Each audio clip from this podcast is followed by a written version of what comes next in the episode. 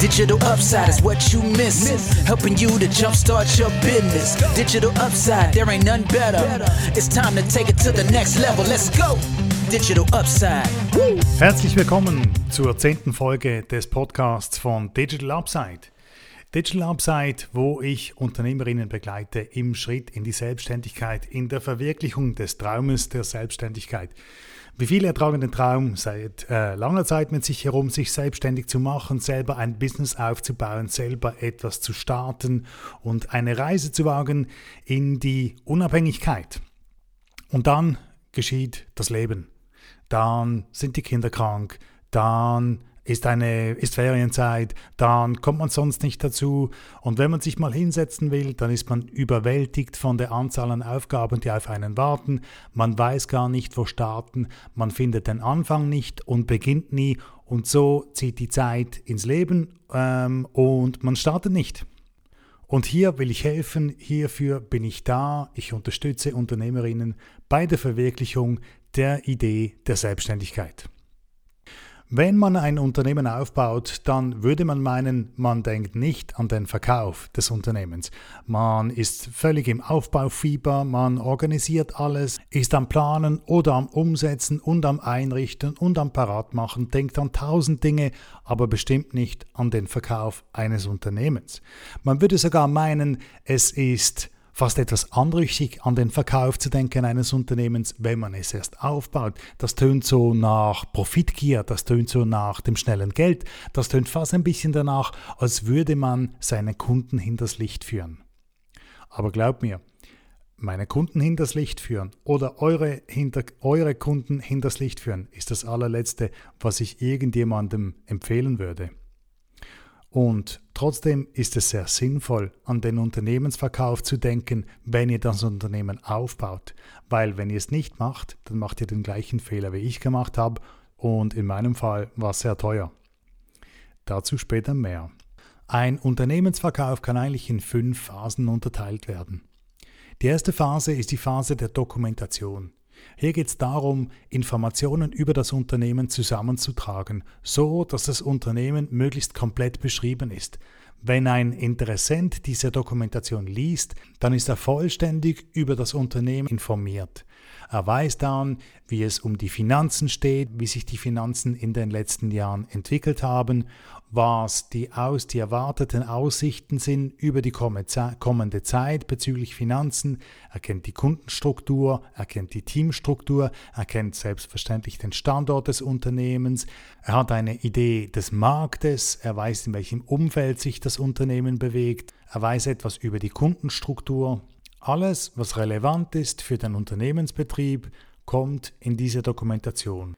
In einer zweiten Phase wird das Unternehmen zum Verkauf ausgeschrieben, um mögliche Interessenten zu erreichen. Nach der Ausschreibung gehen Angebote ein von Interessenten, die sich für das Unternehmen interessieren. Die Interessenten werden schriftlich bekunden, wenn sie ernsthaftes Interesse am Kauf des Unternehmens haben. Wenn Sie die detaillierte Dokumentation zu diesem Zeitpunkt bereits erhalten haben, werden Sie bekräftigen, dass Sie interessiert sind an weiteren Gesprächen und an einem potenziellen Unternehmenskauf. Wenn die Ausschreibung oder wenn mit der Ausschreibung verbunden nur ein kleines Factsheet ähm, herausgegangen ist, dann wird, werden die Interessenten aufgrund ihres Interesses eine detaillierte Dokumentation erhalten. Wenn erste Interessenbekundungen da sind, ähm, ernsthafte Interessenbekundungen da sind, gibt es ein Screening seitens der Verkäufer, die durchschauen, okay, wer kommt in Frage, wer könnte ein guter, passender Käufer sein. Da kann es verschiedene Kriterien geben. Das sind mh, hm, nicht für alle Verkäufer dieselben. Zum Teil spielt die persönliche Komponente eine große Rolle, zum Teil spielt die, äh, die, die Firma hinten dran, wenn das eine Firma ist, eine Rolle. Wer ist das? Woher kommen die? Was machen die? Was haben die für, ein Interesse.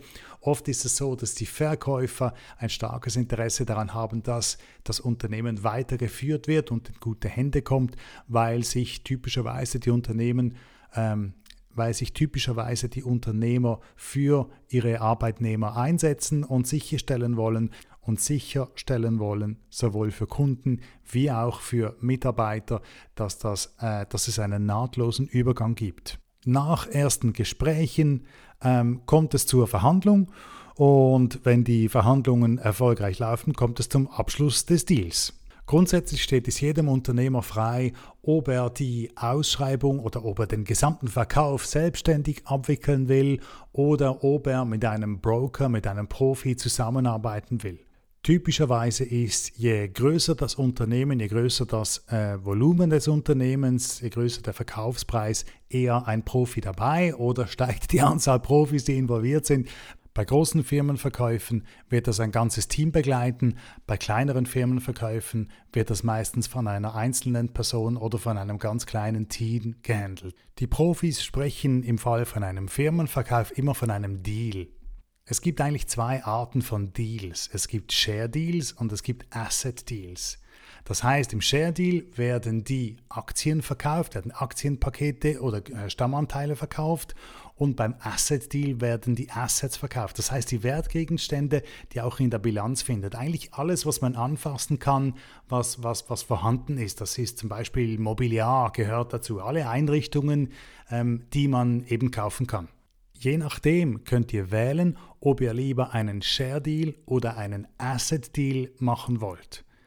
Abhängig von der Rechtsform könnt ihr das wählen. Wenn ihr aber ein Einzelunternehmen als Rechtsform habt, könnt ihr diese Option nicht wählen, dann seid ihr gezwungen, einen Asset Deal abzuschließen.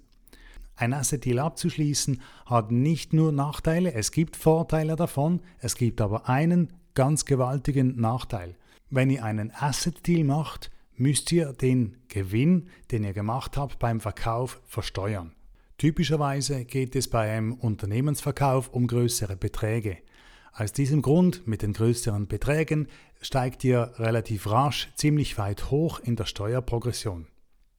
Darüber hinaus wird bei der Rechtsform des Einzelunternehmens die AHV fällig, die auf dem Gewinn berechnet wird des Unternehmens, weil es ja ein Einzelunternehmen ist. Also der Unternehmer hat keinen Lohn im eigentlichen Sinn, er ist nicht angestellt im eigenen Unternehmen, sondern der Lohn des Unternehmens ist des Unternehmers, der Unternehmerin ist der Gewinn. Auf diesen Gewinn werden die Steuern fällig und die AHV-Beiträge. Natürlich für Unternehmer ähm, beide Beiträge, Arbeitgeberanteil und Arbeitnehmeranteil, weil der Unternehmer, die Unter Unternehmerin ist ja beides selbst. Entsprechend hoch sind die Abgaben. Ihr könnt euch vorstellen, dass ihr so leicht in eine Größenordnung kommt von zwischen 35 und 45 Prozent.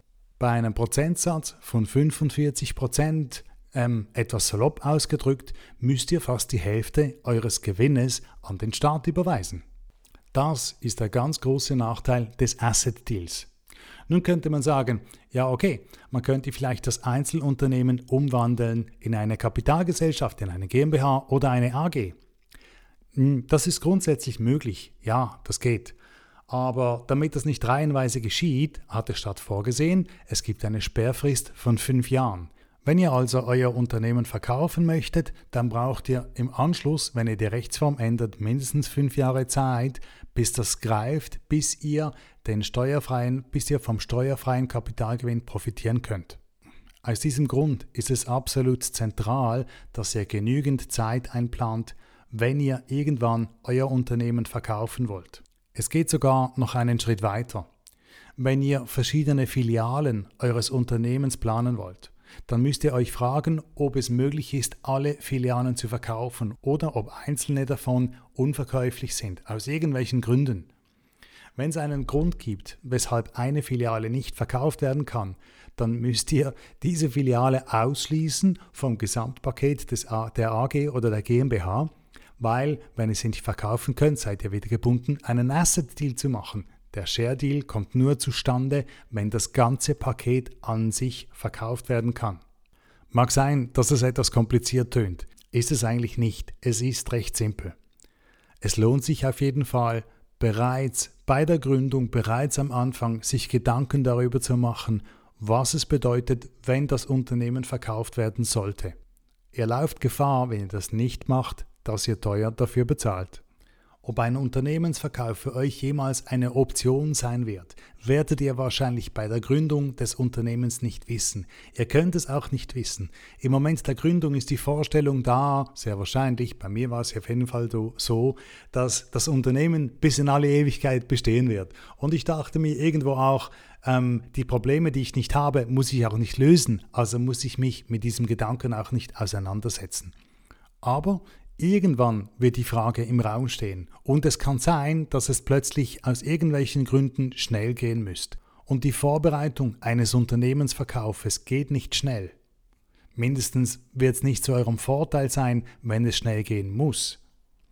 Umso wertvoller ist es, wenn ihr euch diese Frage schon mal gestellt habt, wenn die Option in eurem Kopf vorhanden ist, wenn ihr das nur einmal angedacht habt damit ihr so aufgestellt seid, dass euch alle Optionen offen stehen.